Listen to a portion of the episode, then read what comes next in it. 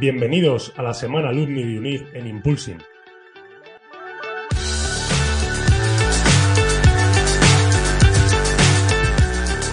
Cuatro antiguos alumnos de la universidad nos contarán su experiencia en UNIR y su día a día actual trabajando en la industria del deporte.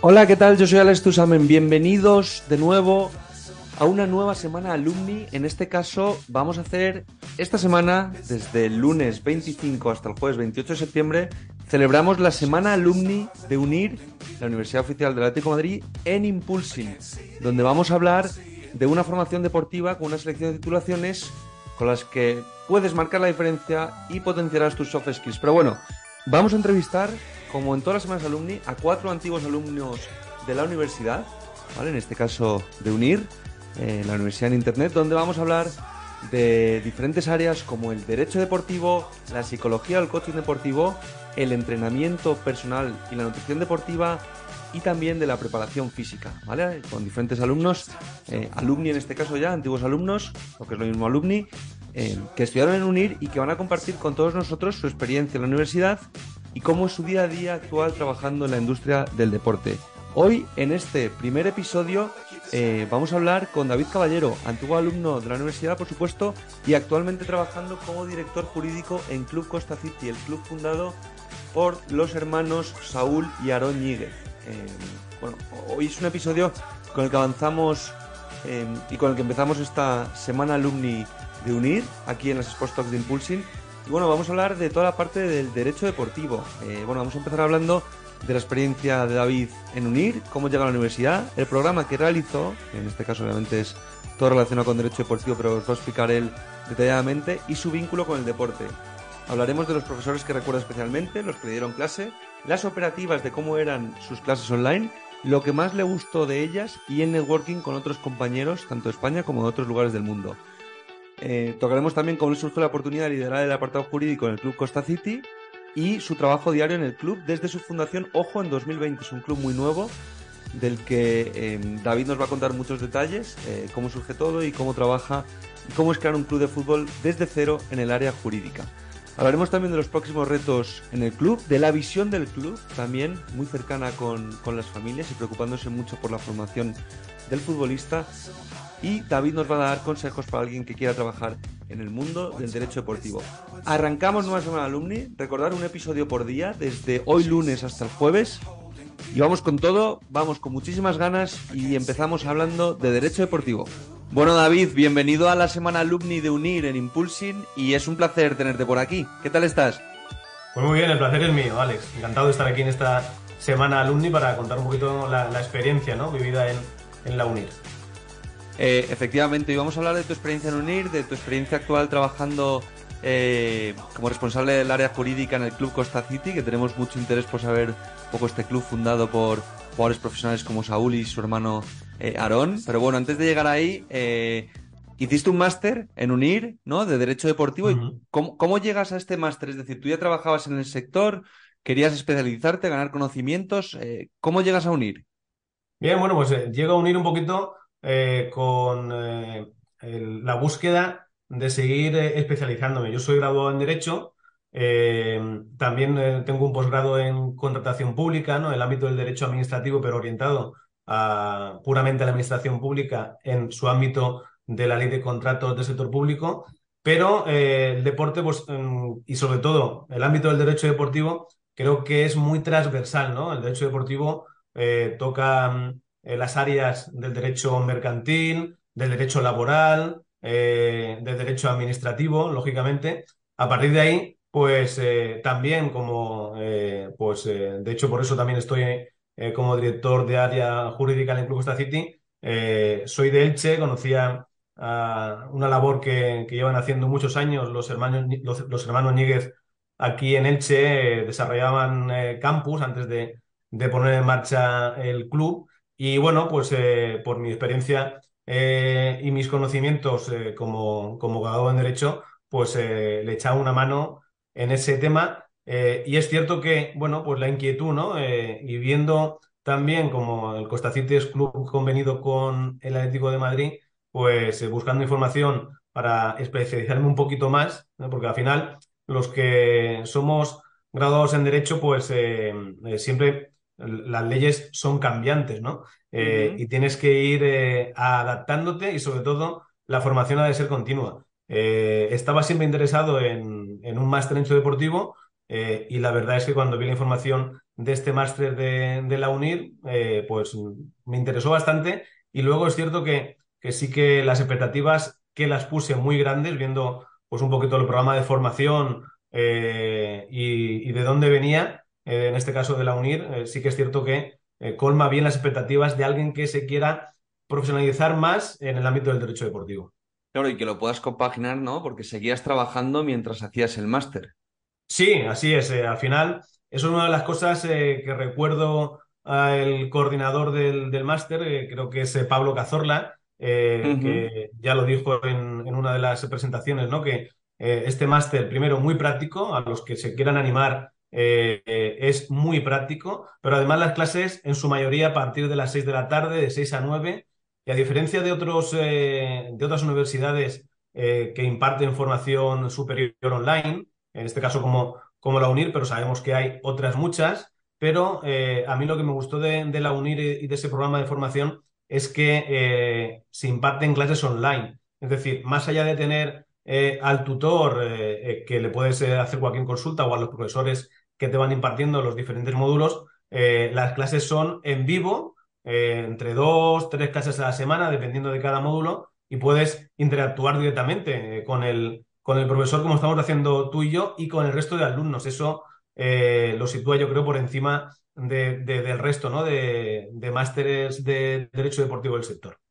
Claro, y en esas clases, por ejemplo, Claro, quien nos da clases son profesionales eh, especializados en el mundo del derecho deportivo. ¿Alguno que recuerdes, eh, profesor, profesora, que te marcase o que dijeras, joder, esta, eh, está muy bien? Pero, pero, por ejemplo, yo recuerdo a Maeta Molango, creo que mm, en su etapa de... Ex-CEO del Mallorca, ¿no? Efectivamente, directivo del, del Mallorca, poniendo casos prácticos de la importancia de, del patrocinio, del patrocinio en el deporte, de cómo eh, poner en valor ¿no? un poquito cómo ese perfil de, de, jurista deportivo, de abogado deportivo, también donde los clubes eh, no son un club del fútbol profesional. Y aquí sí que quiero hacer eh, un importante mm, paréntesis, ¿no? O sea, está muy bonito lo que vemos en el fútbol profesional, primera y segunda división, aunque es cierto que este máster toca otros ámbitos. Recuerdo casos prácticos, por ejemplo, de ciclismo, sin ir más lejos, pero en su gran mayoría eh, pues eh, habla de, del derecho deportivo enfocado al fútbol,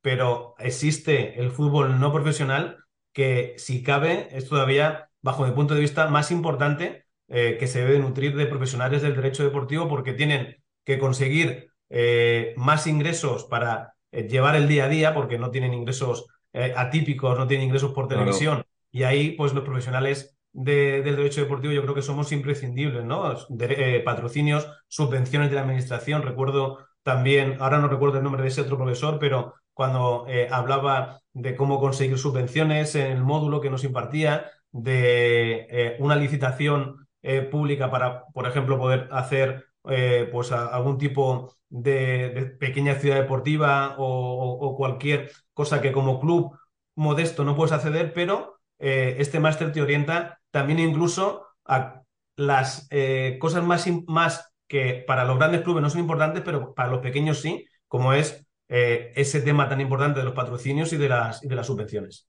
Subvenciones es súper interesante porque efectivamente, tú imagínate, metes un campo de césped artificial, te dura siete, ocho temporadas, a lo mejor pone cinco o seis a buen rendimiento, séptima se empieza a deteriorar y eso un campo de césped artificial no es barato. Entonces. Efectivamente, entonces ahí, pues eh, por eso eh, la importancia, ¿no? Eh, el fútbol no profesional desde la primera ref, pero luego llegando incluso a categorías autonómicas, dónde está realmente, ¿no? de dónde se nutre luego, pues los futbolistas que llegan a, la primera y segunda división. Y una de las cosas que decimos en, nuestro club, ¿no? Y lo que dice Saúl Ñíguez y, y Aaron Ñíguez, ellos dicen que queremos formar futbolistas, pero sobre todo personas, ¿no? Entonces, la importancia del deporte en, como uno de los preámbulos de la ley del deporte, ¿no? La importancia del deporte en la sociedad es, es capital y a partir de ahí, pues, eh, la administración pública se vuelca y los clubes eh, de cualquier ámbito, ya no me refiero al fútbol, ya sea de balonmano, de baloncesto,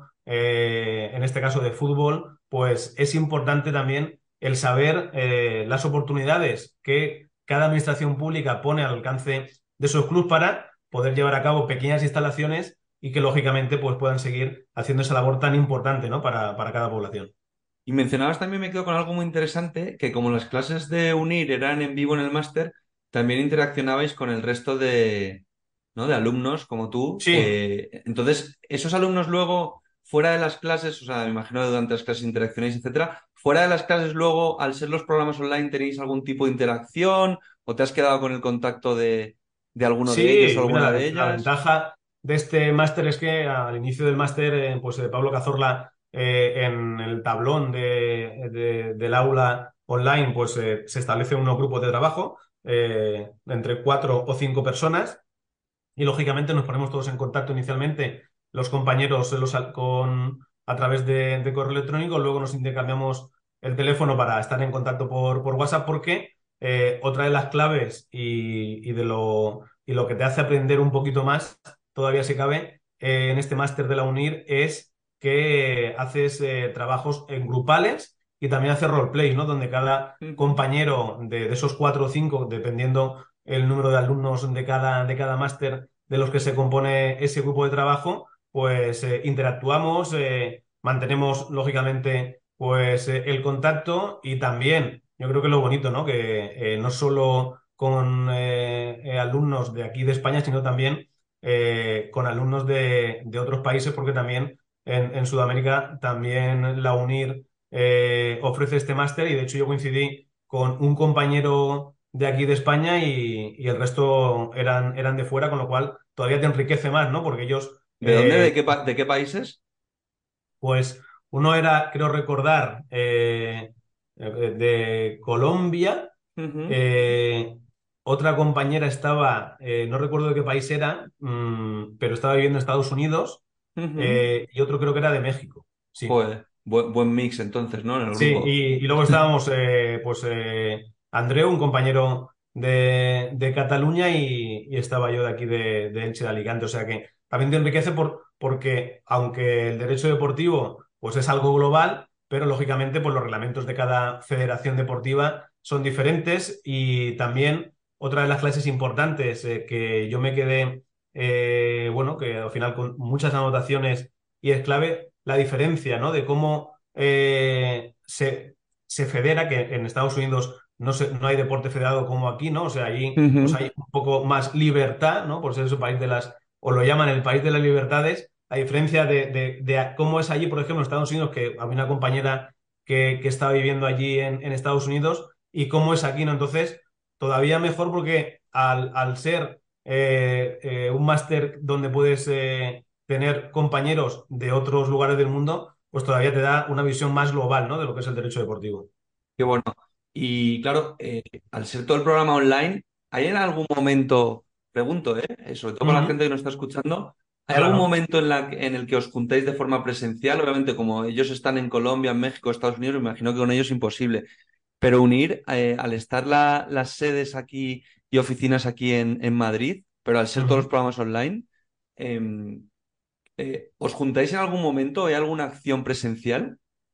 Eh, al menos en, nuestro grupo no, no, hubo, ¿no? A fin, y al cabo, primero, la ventaja que te da este máster, hemos hablado de los horarios, ¿no? De, de cuándo son las clases, ¿no? A partir de las 6, 7, 8 de la tarde, eh, con lo cual lo puedes compaginar muy bien con, con, tu día a día laboral o familiar, pero sí que es cierto que eso, que la ventaja de poder enriquecerte eh, de haber compañeros, sobre todo de fuera de, España, también eh, es, es, solo esa, esa desventaja, ¿no? Que al final no puedes hacer los roleplays o no puedes quedar en una cafetería para comentar el caso práctico o tal. Al final era todo por videoconferencia, pues a través de Zoom o de Google Meet y, de WhatsApp para, para poder interactuar y, llevar a cabo los, los, casos prácticos. Pero sobre todo eso, yo me quedo y Con la flexibilidad, ¿no? Sí, flexibilidad y todo muy práctico. Los profesores eh, son profesores que eh, están, son profesionales de su sector, es decir, que te van a explicar eh, cómo conseguir patrocinios, que te van a explicar el tema de las subvenciones, que te van a explicar pues todos los ámbitos donde ellos están desarrollando su día a día profesional, ¿no? O sea, el claustro no es un claustro estricto que se han dedicado toda su vida y no han salido de la universidad, ¿no? Sino que están en el día a día profesional y eso yo creo que es diferenciador. Totalmente. Y a ver, uno cuando hace un máster, yo también pienso, em, David, que cuando uno hace un máster tiene dos objetivos, ¿no? Uno es, eh, obviamente, formarte siempre, es el primero, es decir, especializarte, como tú bien mencionas al principio del episodio, pero el otro es encontrar empleo. En tu caso yo creo que está claro, ¿no? Que era especialización pura, pero desde unir ahí, ¿tú, tú veías compañeros, por ejemplo, eh, de lo que conociste que su objetivo era entrar a unir, aparte de la especialización de conocimientos, para encontrar empleo, bolsa de prácticas, o eso cómo funcionaba ahí? Sí, bueno, algunos de los compañeros recuerdo, eh, como el compañero que era de aquí de, Cataluña, creo que yo por tiempo no pude apuntarme a, luego poder hacer también prácticas eh, en, el Club Atlético de Madrid, pero sí que es cierto que pues te da esas salidas profesionales que puedes tener, por ejemplo, eh, como hemos comentado al inicio del episodio, eh, pues al ser de la universidad que está combinada con el Ético de Madrid, eh, le da la oportunidad, no sé si eran tres o cuatro alumnos con, con, las mejores calificaciones, pero también ya solo por rodearte de compañeros, de alumnos y también con el claustro, al fin y al cabo, eso ya es un networking importantísimo, ¿no? O sea, al fin y al cabo, a mucha gente me pregunta, eh, ¿cómo puedo dar el salto eh, del ámbito meramente jurídico que podemos conocer todos al ámbito de derecho deportivo? Bueno, pues es, eh, yo creo que esto es un paso capital, aunque no estoy desarrollando una labor en el área jurídica de un club deportivo, al final el poder formarte para especializarte, pero sobre todo por la importancia labor de, importante labor de networking que, que te da el poder hacer un máster de este tipo. Claro, claro, es que es, o sea, el, network ahí, que al fin y al cabo, y más en un sector como el deporte, nosotros siempre destacamos que el network lo es todo, ¿no? Con quien hagas las relaciones, etcétera. De hecho, te iba a preguntar, pasando un poco ya de tu etapa de, estudiante en UNIR, que yo creo que nos ha quedado bastante, pues bueno, queda, queda bastante clara tu, experiencia, ¿no? Y, un poco lo que te aportó en ese sentido. Em, tu oportunidad de trabajar en el Club Costa City, ¿de dónde viene? ¿Conocías, decías, a los hermanos Ñíguez, eh, a Aarón y a, Saúl. Saúl actualmente jugador del primer equipo del Atlético de Madrid. ¿Ya les conocías entonces o cómo surge la oportunidad de trabajar? Sí, vamos a ver, son, realmente son tres hermanos, aunque los fundadores de este, de este club son eh, Saúl y Aarón, pero también está Johnny, son unos, una familia eh, donde su padre, conocido futbolísticamente como, como Boria, jugó en el Elche Club de Fútbol, con lo cual aquí en Elche son muy conocidos y pues yo tenía relación, ¿no? Eh, con, eh, con, este caso con, con Aarón, eh, que es el mediano de, los tres, pero se te piden por el fútbol. Ellos, pues, a pesar de que lógicamente pues estuvieron en diferentes clubes de fútbol base antes de llegar al, al fútbol profesional, pero bueno, pues nos cuentan siempre experiencias, ¿no? Como jugaban, digo antiguamente, puede hacer 20, 25 años, no es hace 50, sí, 60, cuando eh, jugábamos en, en, la calle, ¿no? Nuestra madre nos daba la, la merienda y bajábamos a, a, la calle a jugar, pues así eh, descubrieron su pasión por, el fútbol, lógicamente también,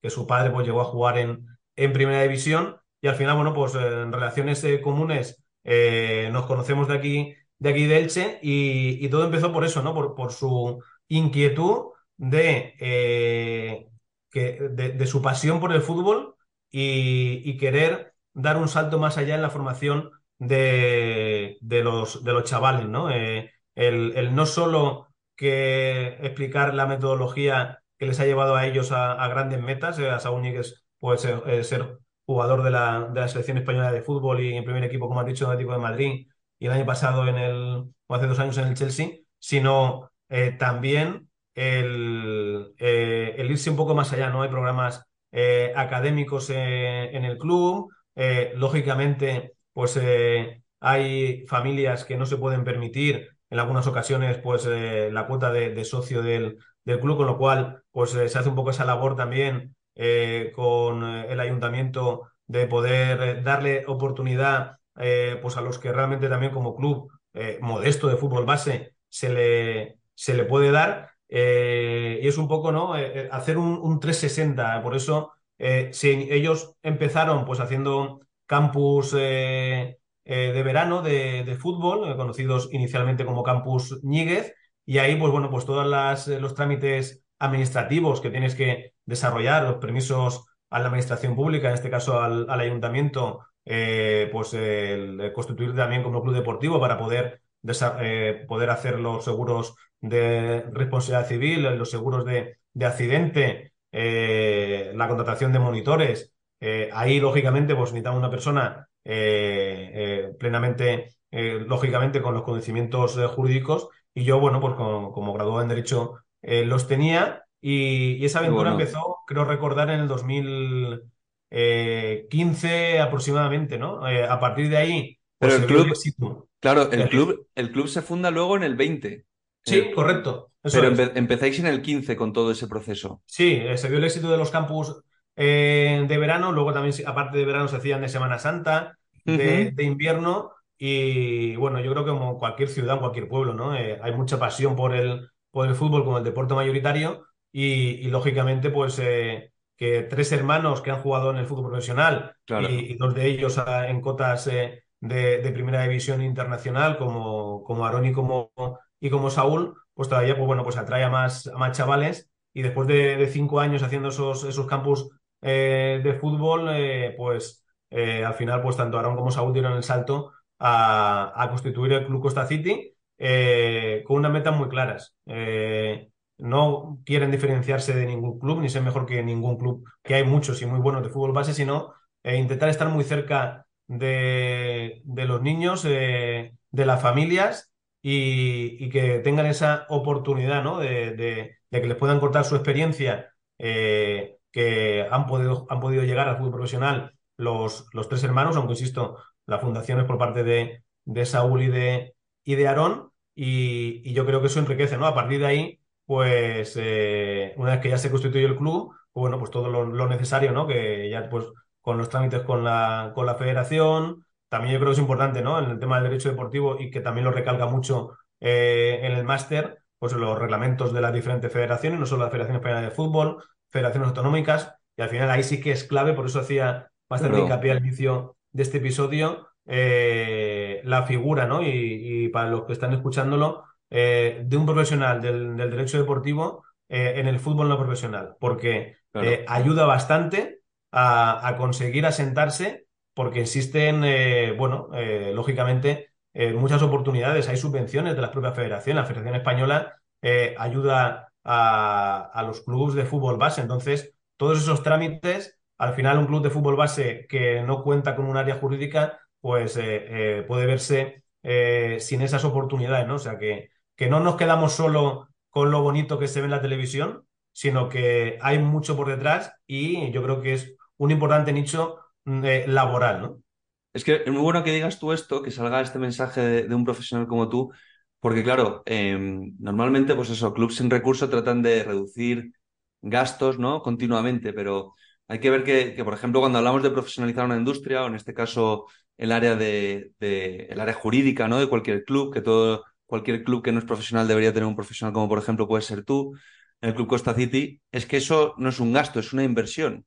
Porque si yo contrato a alguien que me va a reducir gastos o que me va a sacar subvenciones y que me va a optimizar el presupuesto, tanto en la cuenta de pérdidas y ganancias, a nivel de ingresos, gastos o posibles beneficios, es que estoy invirtiendo. Y, así estoy profesionalizando porque vas a generar más recursos con los que me, lo invento, construir otro campo, mejorar instalaciones, eso se eh, llevará en que la gente esté más contenta, que venga más gente a jugar, más cuotas, puedes subirlas, yo qué sé, al fin y al cabo lo, que conllevaría todo eso, sacar nuevos patrocinadores o gente más local que quiera unirse, son muchas cosas. Eh, eh, te doy toda la razón, pero es siempre un poco como se dice la pescadilla que se muerde la cola, ¿no? En cualquier sector. Es que profesionalizarlo, eh, pues cuesta, ¿no? Lógicamente. tienes que apostar económicamente, pero Pero porque se ve como gasto, se ve como gasto. Claro, efectivamente, en lugar de como inversión.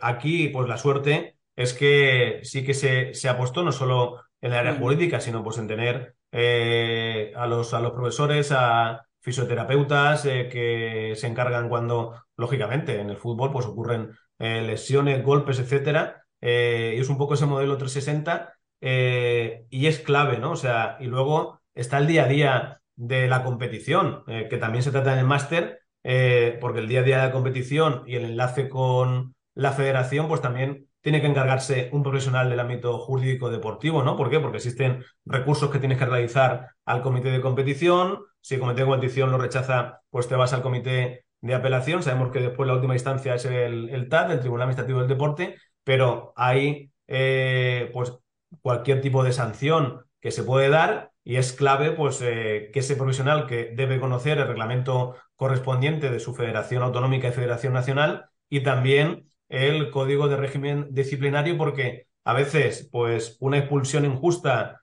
eh, o cualquier cosa que puede ocurrir en el transcurso de, un partido que el colegiado en el acta pues ha de costar una cosa, pues luego, lógicamente, eh, si el club pues, se está jugando un ascenso, que es muy importante eh, en cualquier ámbito, pero en el fútbol no profesional también, aunque sean categorías autonómicas, para posicionar, como tú bien has dicho, al club para que puedan llegar más niños, para que lógicamente haya, eh, pues que se, que, se vea el trabajo, que también que es la motivación ¿no? de, los fundadores del club para que estén las mayores categorías posibles. Al final, eh, tres puntos más, tres puntos menos que te puede dar un jugador, un máximo goleador, un defensa, un portero, eh, si no estás al día con los comités de competición de las federaciones y no sabes los procesos que hay que hacer, eso puede suponer eh, muchos puntos eh, menos a lo largo de toda la temporada. O sea que eh, fíjate de la importancia del profesional jurídico deportivo en, los clubes.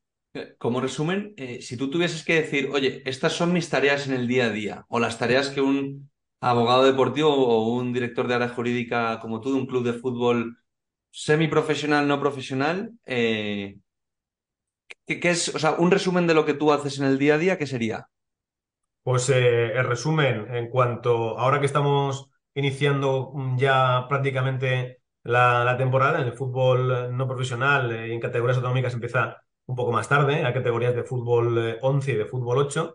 el lo primero desde ya desde, desde el mes de agosto es, pues nosotros fíjate que tenemos alrededor de entre 500 y 550 niños, ¿no? Entonces, son muchos. Claro, son bastantes. Muchos equipos y muchos equipos y muchas familias. Eh, bueno, pero lo que es en mi área, eh, estar en contacto con el director deportivo eh, y con los coordinadores de áreas para gestionar toda la licencia federativa, ¿no? Ese enlace con la federación, al fin y al cabo, es el, el, jurídico del club, que no haya ningún problema, gestionar todos los contratos de los entrenadores, segundos entrenadores, delegados que tiene que haber de, cada equipo, eh, los equipos de fútbol 11 eh, encargados de material, eh, pues todo, todo el, por eso que he comentado, transversal, hay mucho tema laboral y esos contratos también, lógicamente hay que subirlos a, la plataforma de la, de la federación en tiempo y forma. luego hay un tema muy importante, ¿no? Con la mutualidad de futbolistas, todo futbolista que se federe en el fútbol no profesional, ocurre igual en el profesional, pero eh, tiene que pasar los reconocimientos médicos,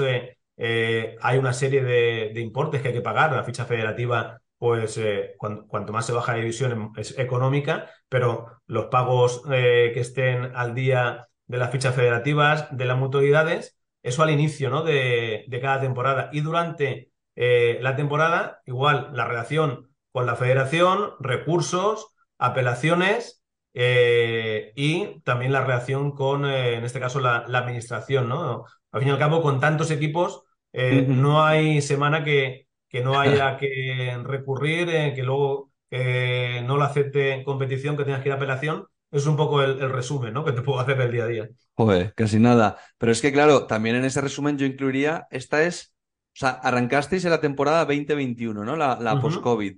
Entonces, em, claro, Tú has creado todo esto, estás desde minuto uno, lo has creado de cero.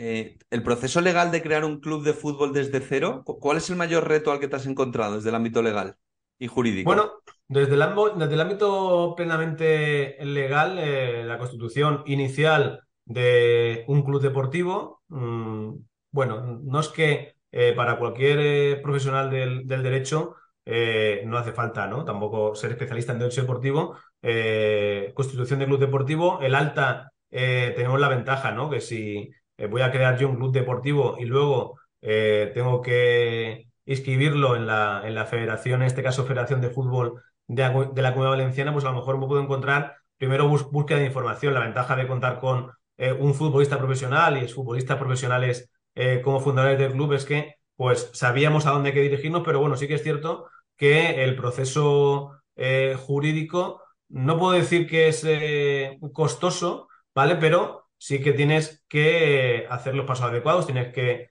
eh, constituir eh, los estatutos, tiene que haber presidente, vicepresidente, secretario, tesorero, pero bueno, mm, a fin y al cabo es como la constitución a nivel de efectos jurídicos de una asociación y luego sí que llevar muy bien, lógicamente, pues todo lo referente a, pues, a, los, los pagos que que, las subvenciones que recibimos de la federación, todo club de fútbol base, eh, si no contáramos con las subvenciones que recibimos de la federación, en este caso nuestro, de la Federación de Fútbol Valenciana, eh, lo pasaríamos mal, ¿no? Entonces, eh, pero no es para no asustar, ¿no?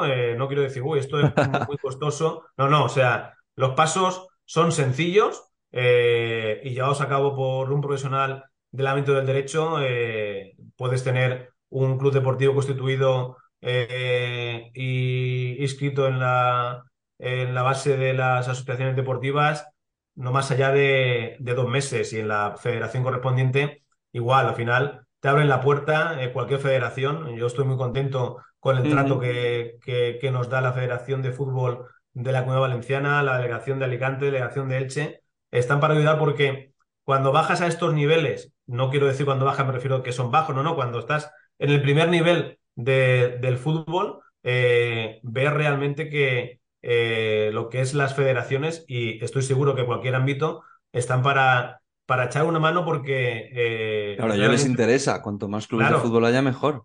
Eso es, pero también veo a mucha gente desinteresada en el tema de que dicen que el deporte eh, es, es, yo lo, he dicho al principio, no es capital para, para una sociedad. Entonces, eh, ves y conoces a muchísima gente que desinteresadamente se vuelcan contigo, te dicen por dónde hay que ir, por dónde no hay ir. Eh, afortunadamente, yo tengo los conocimientos, pero hay mucha gente, muchos clubes que a lo mejor se, inician, no pueden contar con un profesional del derecho en derecho deportivo y te echan todas las manos posibles. O sea que no es sencillo eh, iniciar un club de fútbol para el ámbito de fútbol base, pero debo decir que, la federación te echa una mano bastante importante.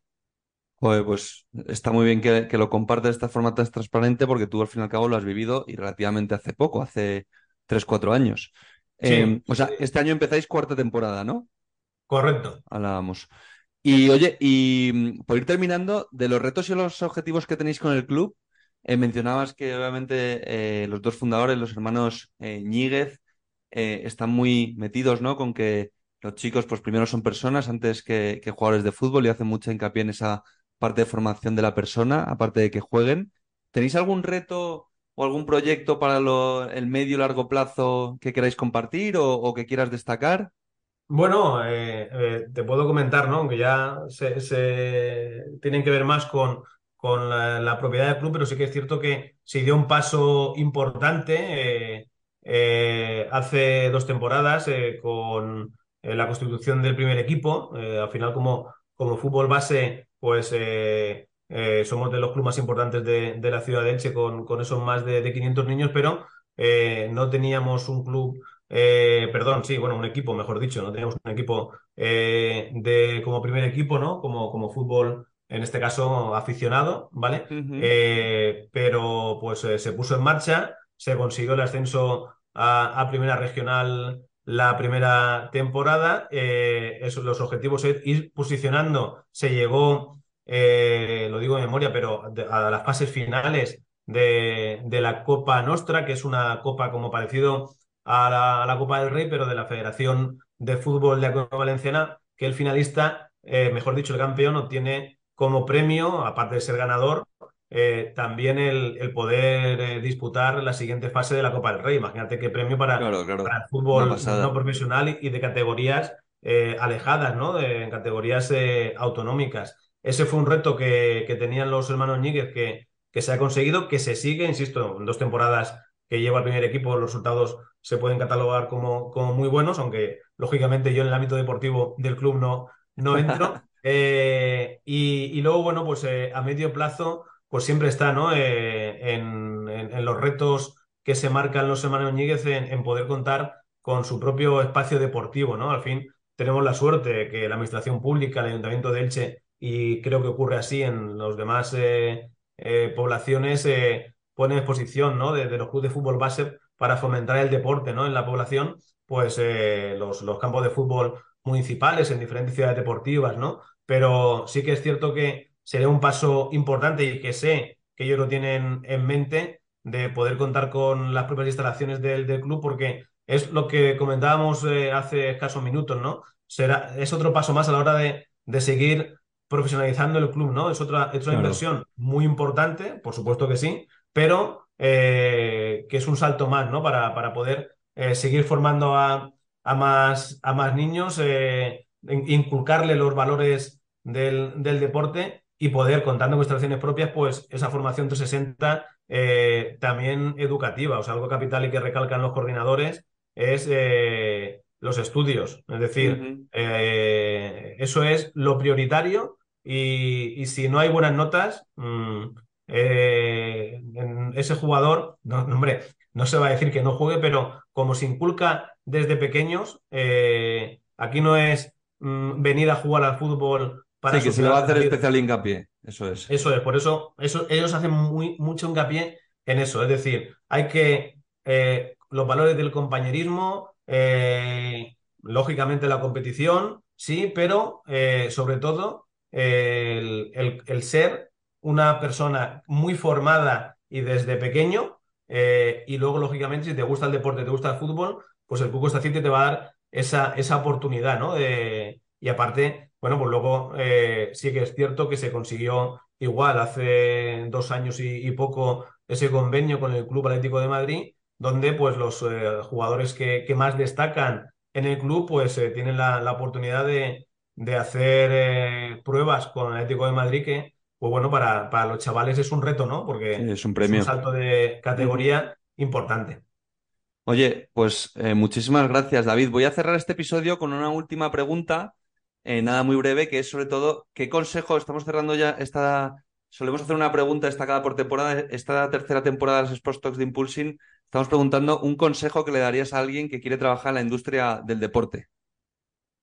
Un consejo, pues eh, que no dude en la formación continua, primero, ¿vale? Si hablo de si alguien quiere trabajar en el hecho deportivo, que no dude en, especializarse eh, en el sector. Yo recomiendo el máster de la UNIR. Y si alguien mm, pues, que nos está escuchando dice, prefiere otro máster, bueno, pero ya creo que escuchándonos ha visto todas las bondades ¿no? y las ventajas de este, de este máster eh, y que te da la oportunidad. Una especialización te va a dar la oportunidad, eh, y voy a ser redundante, nunca mejor dicho, de tener esa oportunidad en el ámbito jurídico deportivo. O sea que yo creo que con eso eh, está dicho todo. Pues David, muchísimas gracias por inaugurar la semana alumni de UNIR aquí en las Sports de Impulsing. Gracias por compartir tu experiencia. Muchísima suerte con todo lo que estáis haciendo y darte la enhorabuena por todo lo que estáis haciendo en el Club Costa City.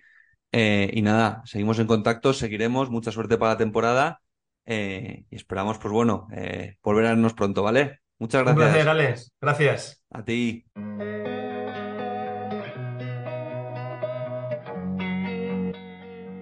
Amplía tus conocimientos de la industria del deporte a través de las entrevistas de nuestro podcast Sports Talks.